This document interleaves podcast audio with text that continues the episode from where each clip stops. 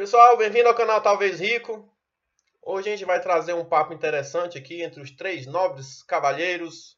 A gente vai aproveitar e vai falar um pouquinho de diversificação. Então, a gente vai tentar falar de uma forma simplificada a importância da diversificação, o porquê que ela traz calma para a gente, a diversificação dentre os vários tipos de ativo. Então, a gente, o nosso intuito aqui é dar uma geral para quem está iniciando aí no mundo dos investimentos, ter uma noção, mas também sem complicar muito. Então, para dar o pontapé inicial, eu vou aproveitar e queria falar antes a parte, vamos começar pelo basicão, falar um pouquinho da diversificação em renda fixa. Não sei se vocês concordam, mas todo mundo tem que ter, nem que seja um pouquinho de renda fixa, nem que seja por uma reserva de emergência, que a gente pode falar em outro dia. Mas dentro da reserva, da, dentro da, da parte de renda fixa, a gente tem CDB, Tesouro Direto, LCI, LCA.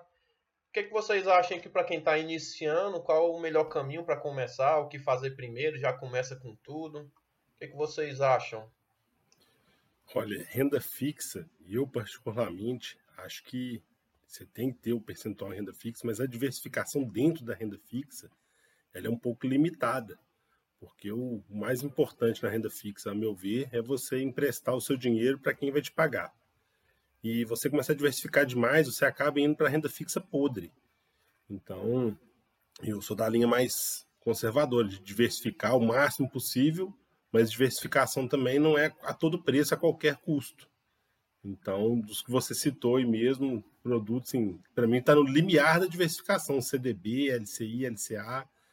Eu prefiro títulos do Tesouro e CDB, talvez de, talvez de banco maior, pode ser uma alternativa. Mas diversificar demais na renda fixa, infelizmente, tem um impeditivo, porque não tem muitas opções de renda fixa seguras o suficiente para se investir. É, eu acho que quem está começando, acho que a primeira pessoa tentar, para quem está começando e não tem nada, não tem como a pessoa abrir mão de ter aquele dinheiro para alguma emergência. Então eu, pessoalmente, eu acho que é melhor a pessoa ir para uma coisa mais líquida, né? Caso precisar tirar, mas começar a economia do dia a dia. Então talvez uma poupança, um tesouro direto talvez líquido, mas eu acho que para quem não tem conhecimento talvez complica. Eu acho que talvez para quem não, nunca investiu e quer começar a investir, mas quer começar pela renda fixa, talvez seja melhor a poupança, não? É, na verdade, o que você está falando é que a pessoa, ela, ela, a gente vê muitos casos de pessoas que querem começar a investir em diversas coisas, é, renda variável, em diversas é, coisas diferentes, mas na verdade ainda não tem dinheiro juntado, né? não tem uma reserva é, para começar. Então, é, realmente, as pessoas têm que montar uma, uma reserva de, de emergência, e nesse caso, a diversificação nem importa tanto. Né? O importante é você ter um, uma quantia é, seguro o suficiente para você ter tranquilidade de, de aportar esses, esses valores é, a mais em renda variável, em, em, ativos que você pode perder algum dinheiro. Então a renda fixa ela te dá essa tranquilidade. Eu concordo com o Matheus um pouco de que não, não há necessidade de diversificar tanto na renda fixa. E até perigoso se você for partir para algumas rendas fixas mais alternativas. Né? Eu, por exemplo, já tive experiência com com debenture, né? que, que é uma renda fixa que, que normalmente para se conseguir algo, é, uma rentabilidade boa, você vai para um título muito podre, algo muito ruim. E arrisca até perder dinheiro mais do que numa renda variável tradicional. Né? Então, é porque é... também é porque também tu começou também pelo caso extremo aí total, né? Foi vamos contar então. No... Vamos contar esse caso então para entender. Simplesmente então, era um ativo que eu, que, eu, que eu vi na corretora que estava pagando 11,5% acima da inflação, sem imposto de renda. E eu falei, é mil maravilha, né? Vamos tacar. E eu vou ficar rico. E eu vou ficar rico. Então, mais ou menos, eu, desde o momento em que eu vi o ativo e o momento que, que eu já tinha comprado, decorreu mais ou menos uma ou duas horas. Ou seja, eu não fiz praticamente análise nenhuma, não entendi do que, que se tratava, nunca tinha investido no debênture. É, achei que por ser renda fixa e por ser um produto que estava sendo oferecido como se fosse um estava é, anunciado pela corretora, né? Então era como se fosse um produto, não era não era um ativo de fato. Eu não estava investindo é, numa empresa ou em alguma outra coisa. É como se fosse um produto que estava sendo vendido. Eu confiei demais naquela rentabilidade, 11,5%, mais IPCA sem imposto de renda.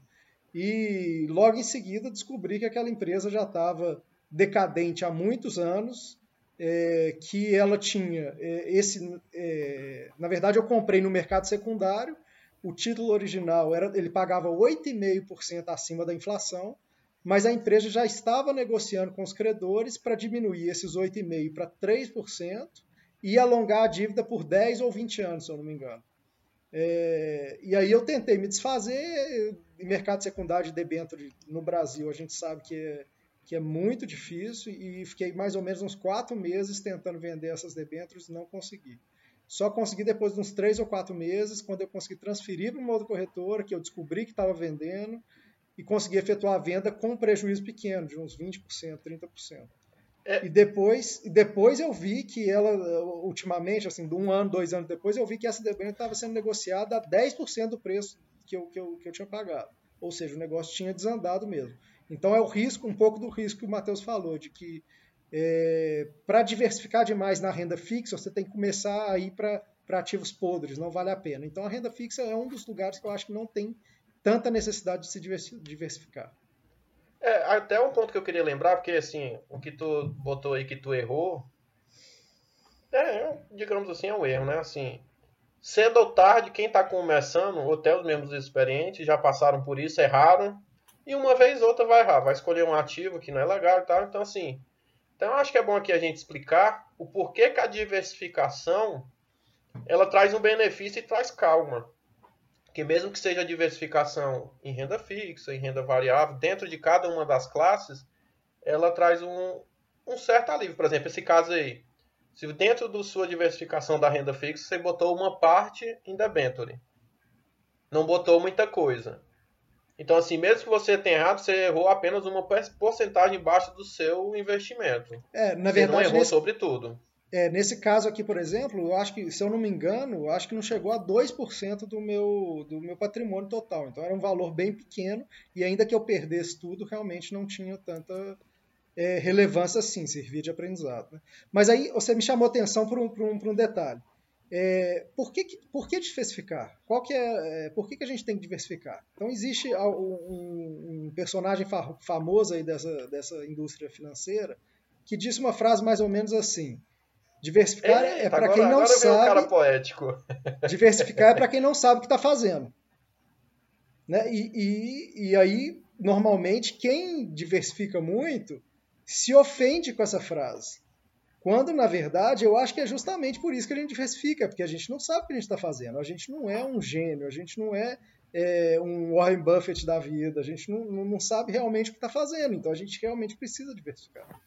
E Agora ele diversifica, né? Quem foi o nobre engenheiro que falou isso aí? Foi o Warren Buffett. A frase ah. não, sei se é exa... não sei se é exatamente assim, não, mas ele. Foi ele, a ideia. É isso aí mesmo. Ele, ele falou não... algo desse tipo. Diversificar é para quem não sabe o que faz. E, e, ele diversifica, né? O problema é esse, ele diversifica. A empresa dele tem dezenas de outras empresas, a holding de outras dezenas de empresas. Mas, é, mas eu acho cara, que tem... o, ponto dele, o ponto dele é que, na verdade, quando ele toma uma atitude de comprar uma empresa, ele normalmente compra uma fatia muito grande da empresa. Ele, ele faz um aporte de capital muito concentrado. Então, assim, ele tem uma diversificação grande porque ele, ao longo dos anos, foi criando vários, vários negócios. Né? Ele foi fazendo vários negócios ao, ao longo do tempo. É, mas ele realmente é um cara fora de série. E existem diversos outros caras fora de série. É, mas, na média, a gente, apesar de achar que a gente está acima da média, a probabilidade da gente não estar acima da média é muito alta. É igual aquela pesquisa que existe, existe uma pesquisa que fizeram é, perguntando quem era bom, quem se considerava um motorista acima da média. E mais ou menos 90% das, das pessoas respondem que são motoristas acima da média. Ué, mas se 90% são acima da média, não, não tem como, né? A média está errada. Então, normalmente a gente superestima a nossa capacidade. Então, eu acho que nesse ponto a diversificação é importante porque é, a gente tem que estar tá ciente de que provavelmente a gente não é uma pessoa acima da média e a gente não é um gênio que vai acertar exatamente o melhor negócio do mundo, a hora certa de comprar um ativo, a hora certa de vender, é, em qual ativo entrar, qual ativo sair. Então, a gente realmente precisa diversificar. E tem um detalhe aí que você falou do Warren Buffett, é o seguinte, até fugindo um pouco do nosso tema. As pessoas muito fora da curva, você tem muito que aprender com elas. O Warren Buffett tem lições valiosíssimas, mas você não pode tentar replicar especificamente, precisamente o que ele faz, porque ele é exatamente o ponto fora da curva. Entendeu? Você vai querer jogar bola igual o Romário, Romário não treinava, mas ele era o Romário, pô. O Warren Buffett não diversifica, mas ele é o Warren Buffett, pô. E ele diversifica. Ele fala que não diversifica, é. mas ele é o Warren Buffett, entendeu? Então você não vai copiar ele ipsis literis. Você pode aprender com ele. E agora, engraçado, retomando aquele ponto que falou da debenture, tem um detalhe interessante que é o seguinte. É, a diversificação, ela passa por entender qual que é o papel de cada ativo na, na sua carteira. Se você entende para que, que serve a renda fixa e para que, que serve a renda variável, você começa a entender o seguinte: não faz sentido nenhum tomar risco grande na renda, na renda fixa. Porque a renda fixa, você está emprestando dinheiro para alguém, o seu ganho é limitado. Igual a sua debênture lá, 11% era atrativo, mas era limitado. Na melhor das hipóteses, você ia ganhar 11%. E na pior das hipóteses, você perde tudo. Então você não pode assumir risco num negócio que o ganho é limitado. Então, se for para errar, igual o Carlos falou, eu quero errar na renda variável, porque eu vou investir em 20 ações eu posso errar em 10. Mas naquelas duas, três que eu acertar, pode me dar um ganho absurdo, estrondoso, que vai compensar muito aqueles erros. Então eu assumo é, o lugar para assumir risco e para eu, entre aspas, investir um pouquinho e errar é na renda variável, onde o ganho é ilimitado.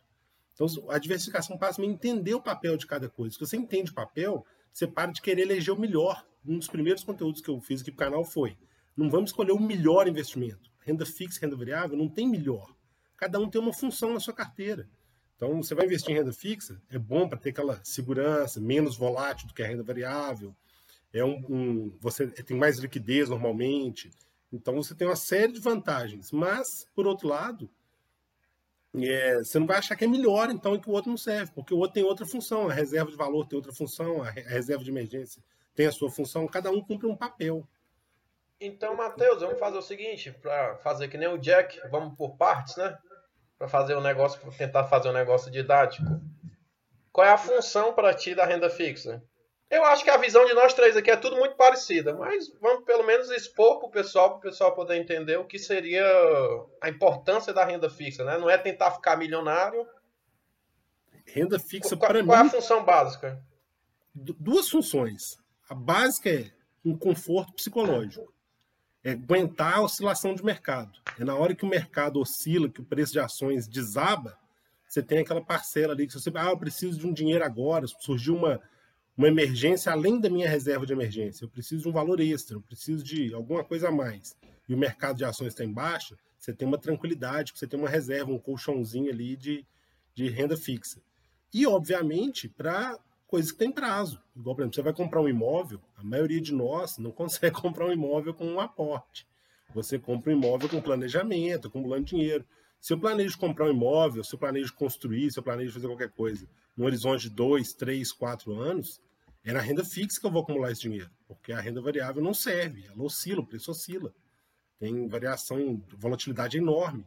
Então, se eu, se eu guardar um dinheiro em ações para gastar ano que vem, eu posso chegar lá e tá 20% do valor.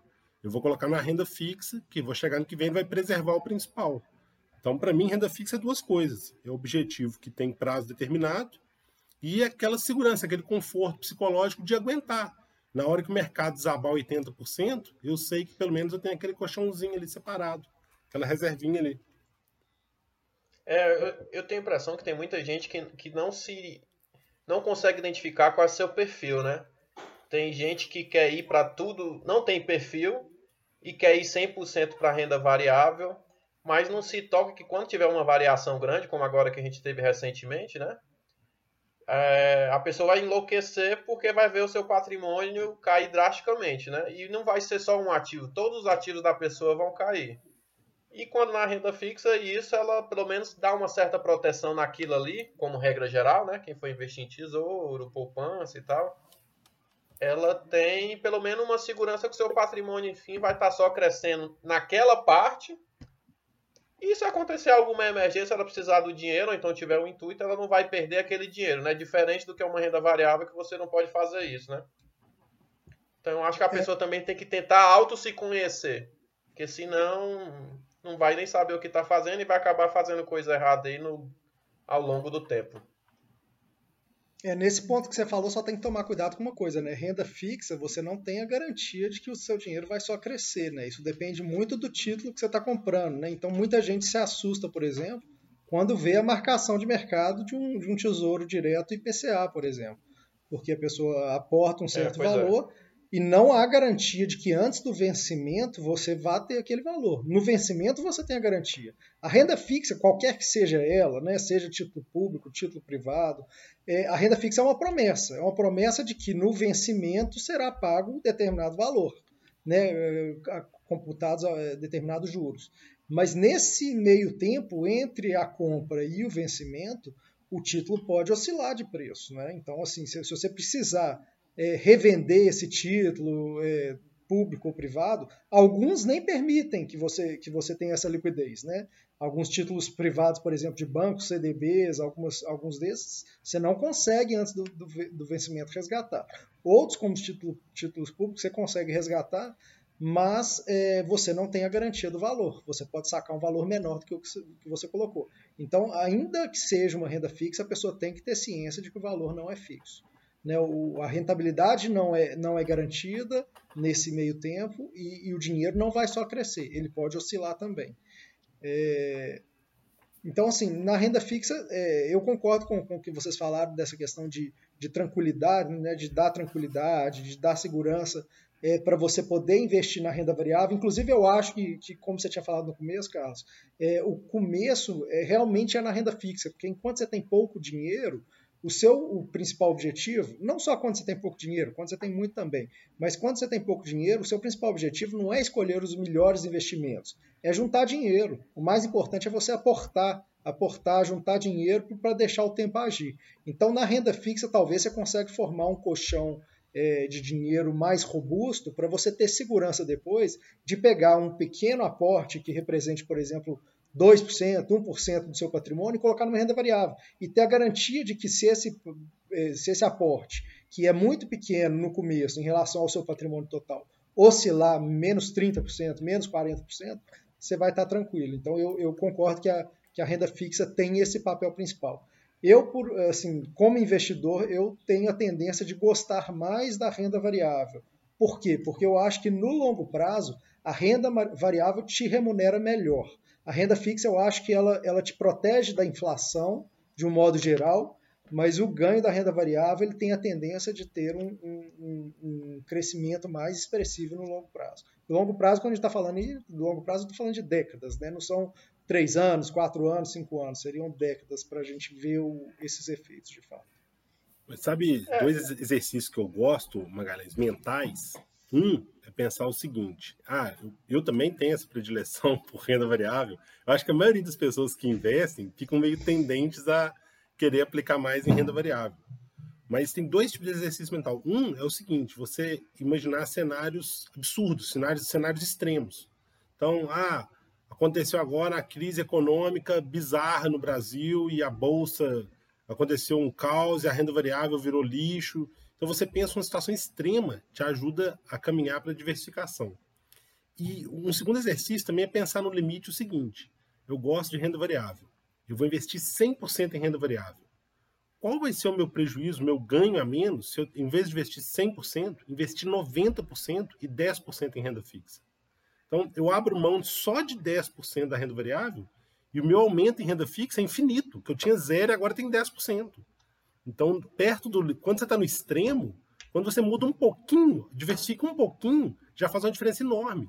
Um cara que investe 90%, eu tenho perfil para renda variável, invisto 90% em renda variável. Se ele investir 10% em renda fixa, no momento de crise brava, que ele precisar de um dinheiro para algum problema de saúde, para adquirir um imóvel, para pagar alguma emergência, ou mesmo que seja assim, a ação caiu 90%, ele tem aqueles 10% que garante ele alguma coisa. E o oposto também. A pessoa fala, não tem perfil nenhum para renda variável, só renda fixa. Se ela abrir mão de 5, 10% da renda fixa dela para investir em renda variável, se tudo der errado e aquela renda variável realmente pô, faliu, virou pó, foi também tão impactante para a pessoa, 5, 10% do patrimônio, é ruim, claro que é ruim.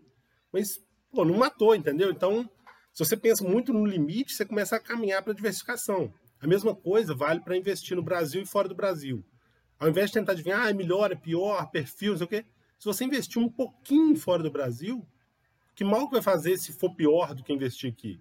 E se for melhor, pode ser muito bom, entendeu? E, sei lá, então sempre que você pensa no limite, faz esse exercício mensal, mental de pensar situação extrema, ou tudo no limite, você começa a, caminhar para, não, tá errado. E vamos diversificar, vamos diversificar, que é melhor. 100% isso, 100% aquilo, é, acaba que isso, que isso, isso acaba virando um caminho natural, né? Essas, as pessoas que normalmente têm, têm a ideia de 100% em, em uma das classes ou em um ativo específico, elas ao longo do tempo, pelo menos as, as que eu conheço, elas ao longo do tempo caminharam para uma diversificação cada vez maior. Então, quem só investir em renda fixa, é, eu vi passar a investir em renda variável. Né? Quem gostava demais de renda variável, é, às vezes começa a, a, enxergar a necessidade desse balanceamento. Né?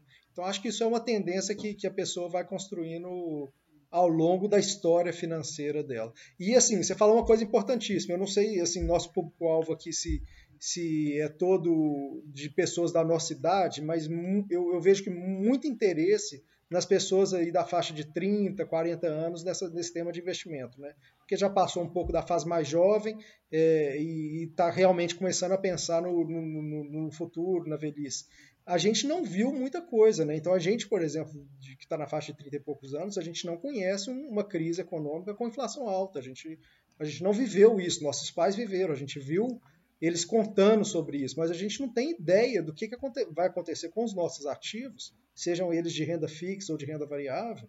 A gente não tem ideia do que vai acontecer se realmente vier uma crise que, que a gente nunca viveu. A gente viveu é, tempos muito tranquilos, relativamente tranquilos de da, da, dos anos 2000 para cá, né? dos anos 90 para cá, final dos anos 90 para cá. Então, realmente, a diversificação nesse ponto, de, de é, preparar a gente para a crise, ela é importante, porque a gente não tem muita ideia do, de, de para que lado qualquer classe de ativo pode ir se vier uma crise sem precedentes, ou uma crise que repita histórias passadas que a gente não, não conheceu. Né? É, eu, eu, acho que o maior problema é que o pessoal, quando começa a investir, só quer ganhar sempre 100% das suas escolhas. O pessoal não aceita que uma hora ou outra a pessoa vai errar. Pode ser o melhor analista do mundo, pode ser quem for. Uma escolha o cara vai fazer errado. E a diversificação, ela tá nisso aí. Enquanto às vezes você faz uma escolha boa, você pode ganhar muito. Você faz uma escolha ruim, você, ganha, você perde um pouco, mas você não está arriscando todo o seu patrimônio. Então, assim, eu acho que o pessoal tem que ter noção mais ou menos que a diversificação, ela tá aí para você não perder tudo de uma vez. E você também nunca vai ser um gênio de acertar 100%, né? Mas pelo menos alguma coisa você vai estar tá construindo ao longo do tempo. E que eu acho que é positivo para todo mundo estar tá acumulando patrimônio. Que bem ou mal, no final você vai conseguir, você vai conseguir acumular alguma coisa, né? É, assim, de uma forma básica, eu acho que quem está começando a investir, eu acho que eu, particularmente, não sei vocês, Sou da escolha da pessoa, da pessoa colocar em poupança. Você não sabe o perfil, não sabe nada, mas para quem nunca, nunca economizou nada, decidiu agora, não, a partir de hoje eu vou mudar a minha vida e vou economizar. Onde é que eu boto o dinheiro? Eu particularmente coloco, não, coloca na poupança, primeiro faz um pé de meia ali para qualquer emergência e depois começa a diversificar no restante de renda fixa e depois, consequentemente, nas outras classes dos ativos que daqui a pouco a gente vai falar. Vocês meio que concordam com isso ou vocês acham que a pessoa deve partir direto para CDB, LCA, LCI? Não, eu acho que a Porque teoricamente é assim. são melhores, né? Eu acho que a trilha é assim, cara. Primeiro a reserva. Pode ser poupança mesmo, que até eu defendo na reserva de emergência poupança. Depois começa a entender título, renda fixa, título de tesouro, Selic tem uma marcação a mercado menorzinha, o IPCA pode render mais, mas tem mais marcação no mercado, vai entendendo, vai se acostumando com essa questão de flutuação de preço e vai devagar. Para quem já investe, outro dia uma pessoa estava conversando comigo sobre, ah, invisto só em produto ruim, que a gente fala só em coisa podre, então eu vou tirar tudo. Não, para tudo. Não faz nada de supetão, nada de movimento grande de uma vez. Faz devagarzinho. Você já investiu nisso? Deixa quieto lá. Começa agora devagarzinho, os novos aportes, o dinheiro novo, você vai começando devagarzinho, faz a sua reserva de emergência, começa a entender renda fixa, flutuação de preço, vai devagar, sem pressa. Depois, daqui um ano, dois, que você estiver entendendo melhor, se você ainda tiver decidido a sair desse investimento, sai, sai com planejamento tributário, sai devagar, não faz nada de uma vez, cacetada, rápido. Vai devagar e vai entendendo tudo, vai diversificando em tudo. Você vai errar no caminho, todo mundo erra. Depois a gente podia fazer um só contando os erros da gente, que acho que vai ser mais legal do que a diversificação. Falar só das bancadas. Normalmente, quando a gente conta os erros, todo mundo gosta, né? Aí, falar das bancadas vai dar mesmo, mas aí e a diversificação entra, volta de novo. Então, sempre volta. Ah, errei muito. Mas errou com 2%, 1%, então não fez nada. É ruim, mas não matou. Concluindo, então, renda fixa, é, eu, eu acho, concordo com você, Rabo, é, Carlos, tem que ser no. começar na poupança e depois a gente partir para talvez o tesouro direto seria o segundo segunda classe de ativos, né, que a gente poderia começar a aportar. E talvez no, no momento em que você já estiver pensando nessas outras classes de, de, de, de renda fixa, seria interessante, talvez, já começar a aportar também na renda variável. Você já tem uma, uma, uma reserva de emergência é, boa na, na, poupança, né? você já tem é, já entende dessa dinâmica toda dos títulos públicos que o Matheus citou, já se acostumou com a oscilação de mercado que o próprio título público de renda fixa tem, então você já entende um pouco ali da, da variação de preços, você já está apto a começar um, um, aporte em renda variável, já que ele vai representar muito pouco do, do, seu patrimônio. E aí a gente pode discorrer um pouco sobre, sobre quais são esses, essa renda variável, né? o que, que é essa renda variável que a gente tanto fala né, quais são os ativos de, de, renda variável que, que vale a pena estudar e que vale a pena a gente, a gente aportar. É, assim, particular, assim, eu não sei vocês, eu tenho uma visão que quem para quem quer entrar na classe de ativos de renda variável, o mais simples de entender, eu não sei se é porque você consegue direcionar diretamente o, o título com o ativo, seria FI, mas não sei se vocês gostam de quem está entrando. Pois é. eu já sabia que você ia falar, já comecei antes aqui. Não, cara, é, é assim, mas eu respeito muito, eu acho que tem valor mesmo. FIA, muito legal para quem quer estudar, entender, investir em fundos. Mas eu te confesso que eu tenho uma versão tão grande a fundos que nem um fundo de investimento imobiliário eu, eu, eu aceito mais, cara. Eu acho que eu vou para ações mesmo, diversifico o máximo possível em ações. No exterior tem rates que são é, empresas que investem no setor imobiliário, é, tipo, parece com o nosso FII, mas não tem esse formato de fundo. São empresas mesmo, são estoques, né? São empresas, mas empresas voltadas para o setor imobiliário. Então, eu acho que dá para diversificar. Em algum ponto também a gente vai começar a adquirir nossos imóveis no plural. O plano é sempre no plural, mesmo que você não tenha nenhum. O plano é sempre no plural. E, e fundo de investimento imobiliário eu acho um investimento interessante para quem quer estudar, pela diversificação, mas eu não consigo esconder a minha versão aí. Então, não tem jeito. Tu tem essa versão também, Henrique? Eu não tenho essa versão, para mim eu acho tão bacana. Não, eu não tenho tanta versão, não. Eu, eu, eu, realmente tenho uma predileção pelas ações. Eu acho que, da mesma forma que eu acredito que a renda variável ela tem a capacidade de te remunerar mais no longo prazo, eu acredito que as ações desde que você escolha ações de, de boa qualidade, que a gestão ao longo dos anos é, realmente faça aquele dinheiro é, render, né, faça aquele dinheiro se multiplicar, eu tenho uma, uma certa predileção por ações. É, mas não tem essa versão pelo, pelo fundo de investimento imobiliário, não. Acho que ele tem até um, uma, uma, certa distinção em relação a outros fundos, né? É, quando a gente fala fundos no, no sentido amplo, está falando de produtos bancários no qual o, o, banco ali ele, ele, ele capta o dinheiro do cliente é, e ele vai investindo aquele dinheiro do cliente é, em diversos outros produtos e consolida aquilo ali tudo num fundo, cobra uma taxa em cima daquilo. E, e eu acho que esse, se eu não entendi errado, eu acho que esse é o motivo da, da, da versão do Matheus, né? É, é essa, esse, essa bancarização, né? esse, esse produto meio bancário com o objetivo simplesmente de de, de tentar é, transformar um conjunto de coisas em algo acessível para o investidor. O fundo imobiliário, para mim, ele tem um pouco de distinção, porque normalmente ele não tem captação contínua, né? igual tem esses fundos de banco. O fundo de banco, qualquer momento você pode ir lá e comprar um pouquinho do fundo, qualquer pessoa pode comprar um pouquinho do fundo, o fundo vai pegar aquele dinheiro e vai alocar aquele dinheiro o tempo todo, continuamente. No fundo de investimento imobiliário, aquilo ali é mais concentrado. O fundo imobiliário faz algumas emissões e, e no momento dessas emissões ele adquire ativos. E depois esse fundo imobiliário, ele, é, entre essas emissões, ele não, ele não capta dinheiro, ele simplesmente é, gerencia esse patrimônio, que no caso é um imóvel ou vários imóveis, e distribui rentabilidade para pro, os cotistas. Né? Então eu acho que ele, ele se distancia um pouco dos fundos bancários e ele se aproxima um pouco de uma gestão de uma empresa, porque apesar de não ser uma empresa, quem está ali administrando recebe uma remuneração por administrar um portfólio de imóveis. Enquanto que na empresa, quem está dirigindo a empresa, os presidentes e, e diretores da empresa que recebem uma remuneração também por estar gerindo aquela empresa. Então, assim, eu, eu, consigo enxergar uma associação maior entre fundo imobiliário e empresa. Agora, de qualquer forma, sendo fundo imobiliário ou, ou ações, que são, a meu ver, as duas principais classes de ativo é, financeiro na renda variável que a gente consegue investir, é, eu acho que o mais importante é você ter a consciência de que você é sócio.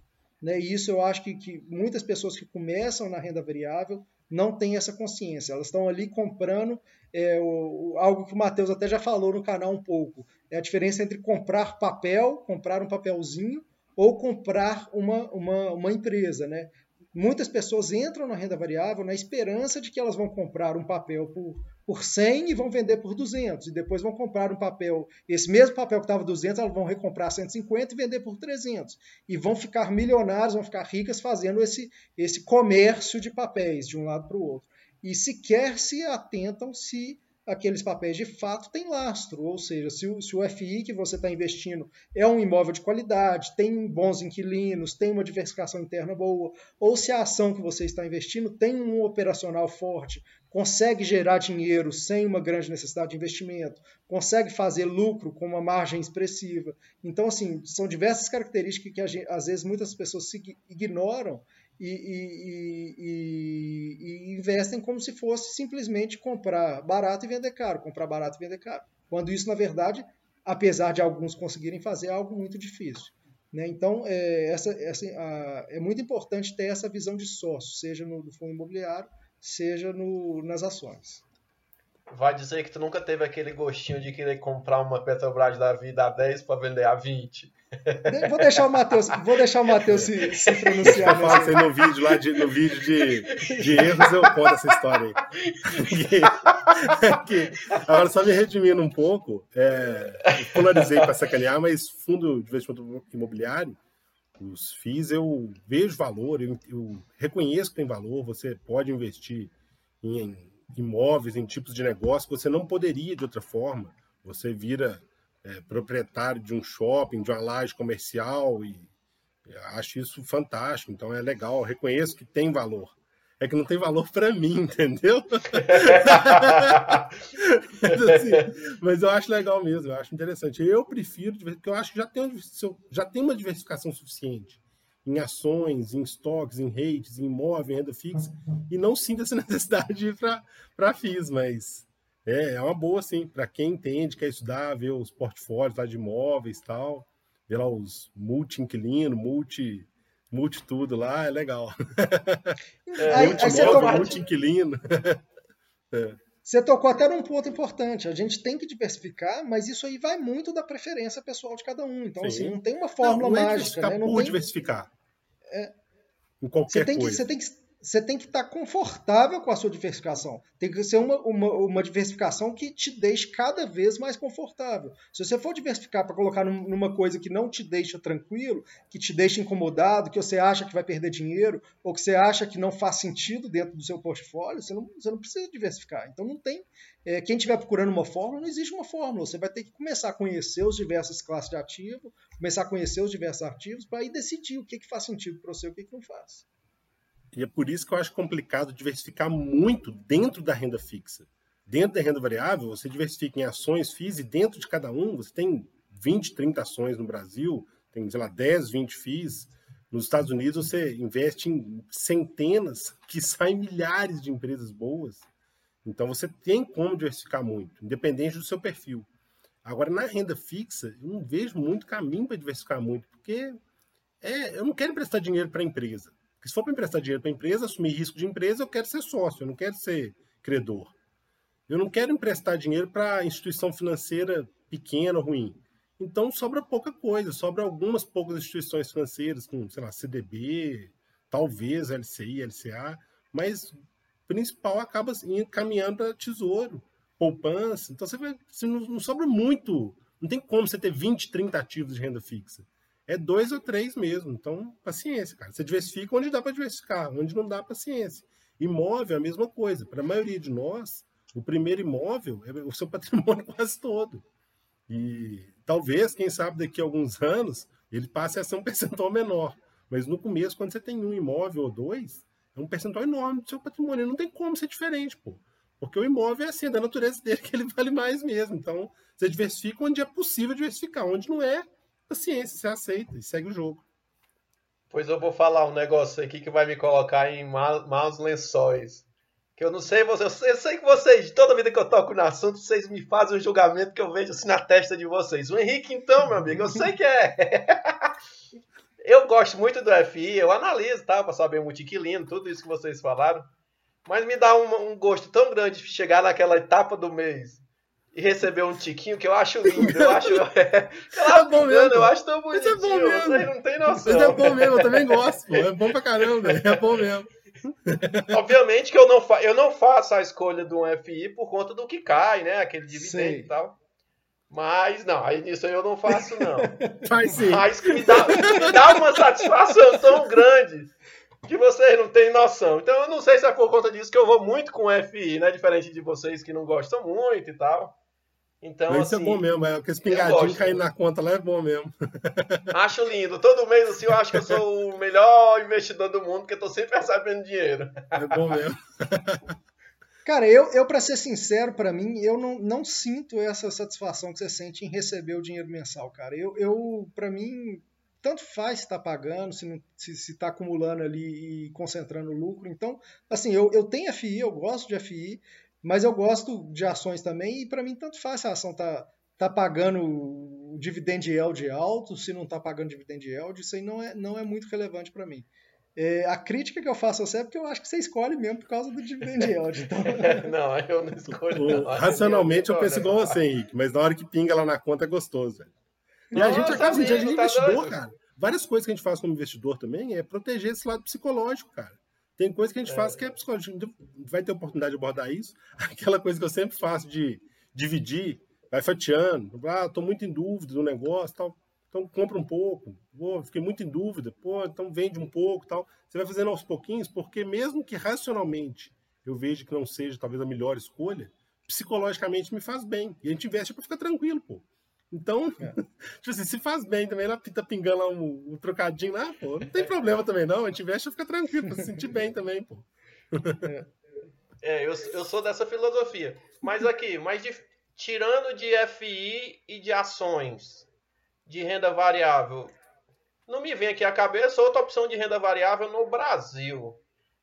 Vocês veem outra renda variável? Acho que morre por aí, né? Depende, se você chama imóvel de renda variável ou renda fixa. Carlos. É, aí, aí são outros 500. Não sei se vocês estão percebendo, o Henrique a gente conversa muito. Ele tá querendo puxar os assuntos aqui pra me botar numa saia curta. Mas vamos deixar isso para outra conversa. Mas então, então, mas falando sério, eu acho que os, as três grandes classes de ativos de renda variável que a gente vê são esses dois financeiros, né, que a gente chama de ativos financeiros, que seriam ações e fundos imobiliários é, e, e no, na, casa, na classe de ativos reais, né, que a gente chama de ativos reais, seriam os imóveis. Né? É, eu acho que são as três grandes classes. Né? O que a gente tem que tentar é, dentro, da, dentro do possível, né? no caso de imóveis é muito difícil ter a diversificação, mas dentro do, do, da outra classe de ativos, é, é você é, diversificar bastante, porque você nunca sabe. Você, você, às vezes compra uma empresa que você julga que é boa e a sua análise está errada, você compra uma empresa que é boa e ela fica ruim, então assim, você não pode nunca colocar muito dinheiro em uma, em uma empresa só, em um fundo imobiliário só. É, o ideal é, é diversificar bastante. E aí vem uma pergunta, Matheus. Você falou de da gente diversificar em algumas dezenas de ativos aqui no Brasil. Nós vamos falar um pouco mais de exterior, mas você falou de algumas centenas, talvez milhares. E para as pessoas que só têm 24 horas no dia, como que analisa isso tudo e acompanha isso tudo? É fácil, pô, porque quanto mais você tem. É, mas é porque quanto mais ativos você tem, menos tempo você gasta em cada um. Porque é, tanto faz, pô. Então você vai analisar, se você investe. Aqui no Brasil, eu gasto mais tempo analisando as dezenas de empresas aqui do que centenas fora. Porque lá não fico muito em dúvida. Ah, tá, inclui em carteira e pronto, isso inclui também, porque é tudo tão percentual tão pequeno que você não precisa perder tanto tempo. Ah, tá com lucro, dívida controlada, ok, carteira. Então, assim, não tem muito. Então, não demora muito a análise. Quanto mais ativos, menos tempo você gasta. É o contrário. O pessoal acha que analisar muito ativo é complicado, vou gastar 10 horas em cada um para analisar 100. Não, se você vai analisar 100, você vai gastar 3, 4 minutos em cada um, é 2 minutos em cada um e pronto. Então, essa é uma ilusão que muita gente tem no começo, né? E eu acho que de nós três aqui fui o que mais sofri dessa, dessa ilusão, de achar que o excesso de análise diminui o risco. Então, assim, eu no começo, quando eu comecei na, na, renda variável, eu acreditava que quanto mais eu analisasse, quanto mais eu entendesse da empresa, menor seria o meu risco investir nela. Isso, é, isso é uma pura ilusão. É, o fato de eu analisar muito ou pouco não diminui o risco que está atrelado naquela empresa, é. dela ser boa ou ser ruim, ou dela ficar ruim, né? dela piorar ao longo do, do tempo e eu perder dinheiro. Então, assim, o que a gente precisa é, é ter uns critérios mínimos de análise, né? a gente precisa entender o que a gente está fazendo, precisa saber diferenciar o lixo do que é potencialmente bom, né? Isso aí é, uma, isso aí é uma, uma, uma habilidade importante que pouca gente tem no começo, né? de, de, de descartar o lixo e colocar é, a, sua, a chance ao seu favor, né? escolher potencialmente bons ativos. Mas o, o, excesso de análise ele não traz muito benefício. E eu, eu, ao longo do tempo, a minha tendência tem sido analisar cada vez menos. Né? Então eu era uma pessoa que analisava muito, né, é, ficava muito tempo para escolher uma empresa e no final eu via que esse excesso de análise não tinha me agregado tanto é, em relação a uma análise é, mais pautada em, em, em, pontos principais, né, em pontos centrais do, do, da, empresa, da empresa. Agora, somando é. essa questão da diversificação, de simplificar e de ter muito ativo, tudo junto, e de, de também cuidar do aspecto psicológico, eu adoto uma estratégia no exterior que tem até estudo falando em contrário. Tem estudo falando que você deve dividir igualmente em cada ativo, dá mais resultado do que a estratégia de pesos em cada ativo. Mas eu adoto estratégia de pesos porque me dá um conforto psicológico e facilita a minha análise. Então eu tenho poucas empresas com peso, poucas entre aspas, dezenas de empresas com, com peso alto e centenas com peso pequeno. Porque para incluir nessas de peso pequeno, se você me falar o Tiga lá, eu já, já incluo sem analisar, eu não me preocupo. E depois, um dia que eu bater o olho lá, eu vejo analismo, assim, mas eu não, não fico sofrendo. Quando é um momento, assim, uma, decisão, uma angústia para incluir ou não em carteira. Então, eu ter peso diferente é uma coisa que psicologicamente me fez muito bem. Porque eu incluo com facilidade na, que, é, na minha, que eu chamo de série C, eu incluo com facilidade na série C, e na série A são aquelas que eu realmente parei, estudei, vi algum detalhe, entendi o, o negócio, mas eles são menos. Então, me, deu um, me ajudou a simplificar a análise, a diversificar muito, e a ter uma, uma tranquilidade, porque eu sei que 60% lá do meu investimento está naquelas empresas que eu estudei mais. E 40% está na pancada de empresa. E de vez em quando, uma outra dessas pequenininha, mesmo sendo um valor pequenininho, se ela tiver um retorno enorme, ela ajuda no, no somatório a te dar um retorno bacana na sua carteira. Então... É, o pessoal tem que ter noção, quanto mais você diversifica, menos expert em cada empresa você precisa ser, né? Sim você justamente vai estar arriscando menos, os benefícios da, da diversificação.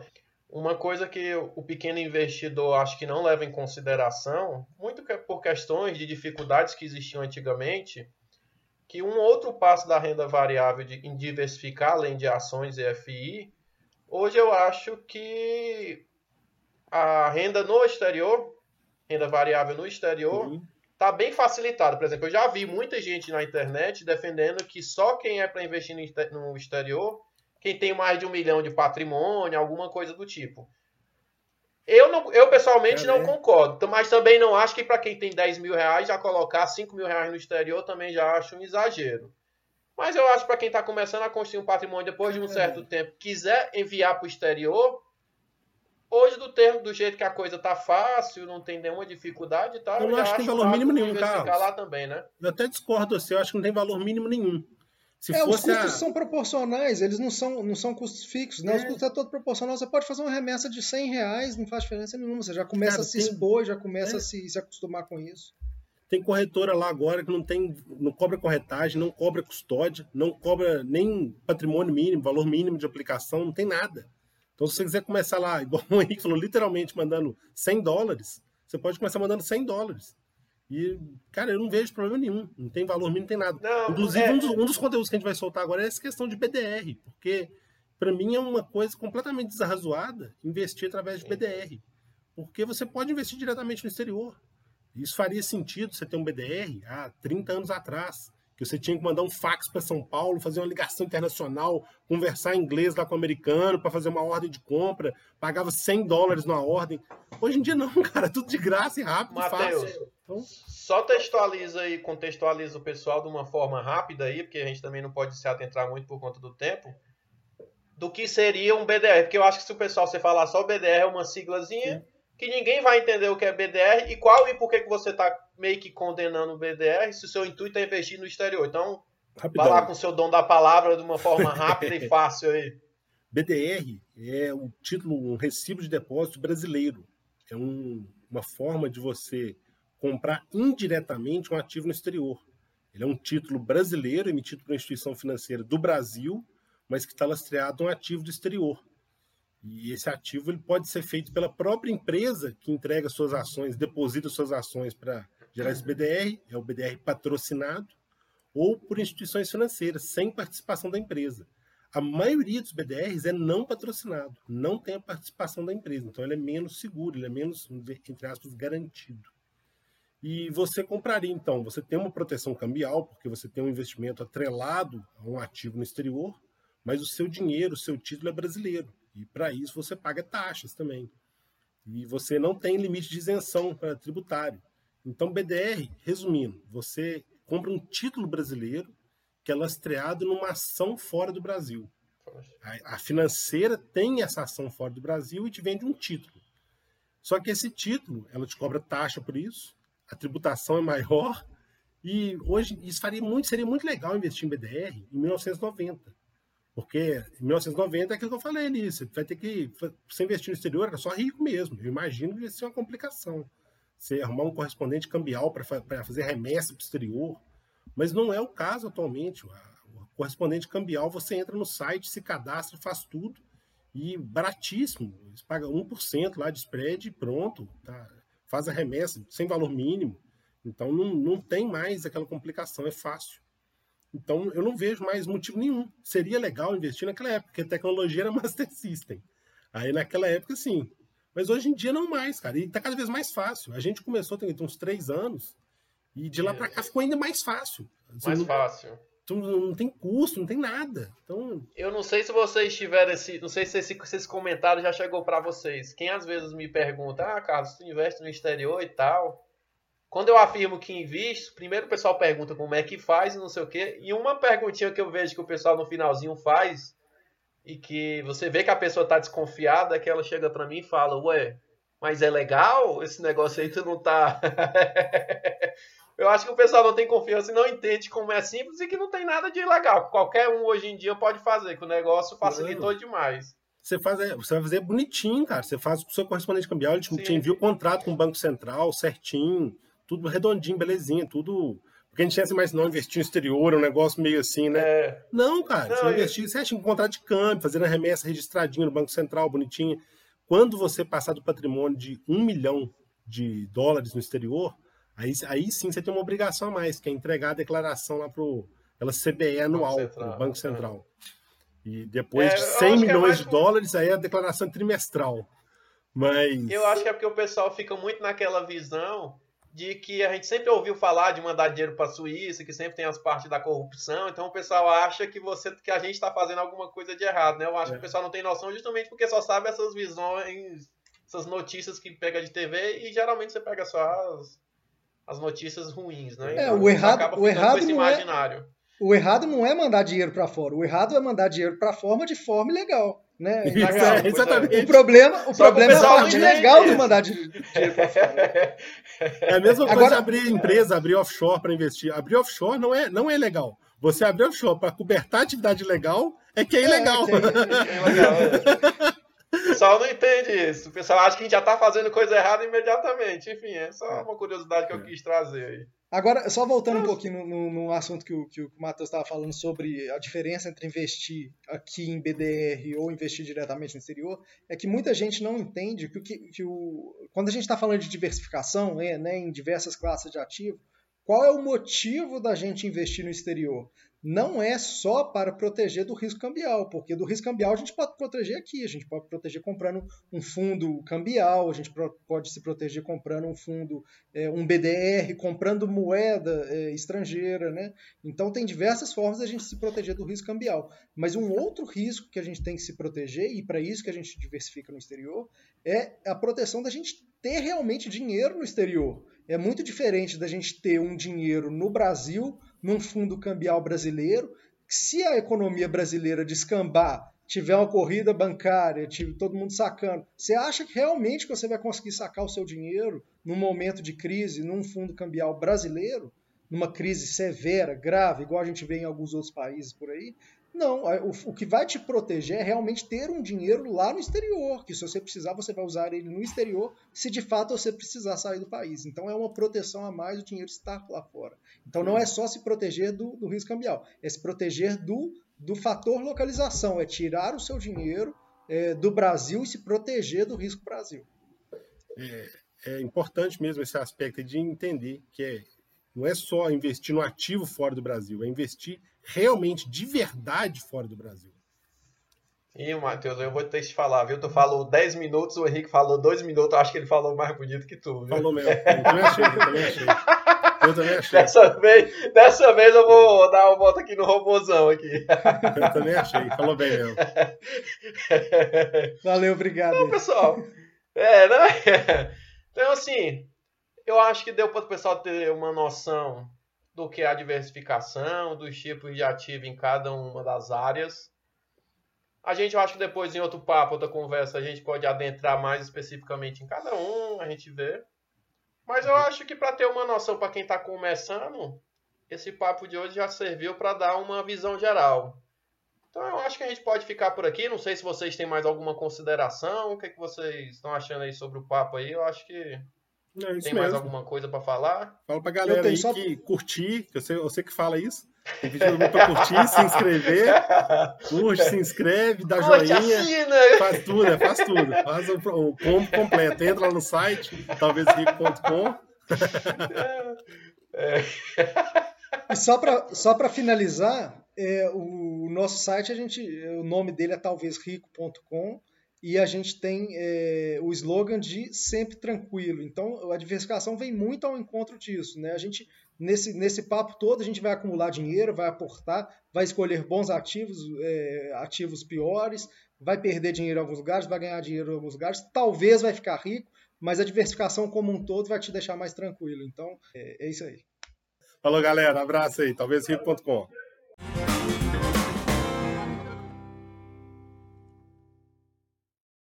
colocar isso como crédito no final. Você ter tranquilidade de, de, de, de, de ter um crescimento é, tranquilo do seu patrimônio. É... Rapaz, se o homem não tivesse enrolado tanto, se ele não tivesse enrolado tanto, tinha ficado uma finalização tão linda, mas ele quis enrolar.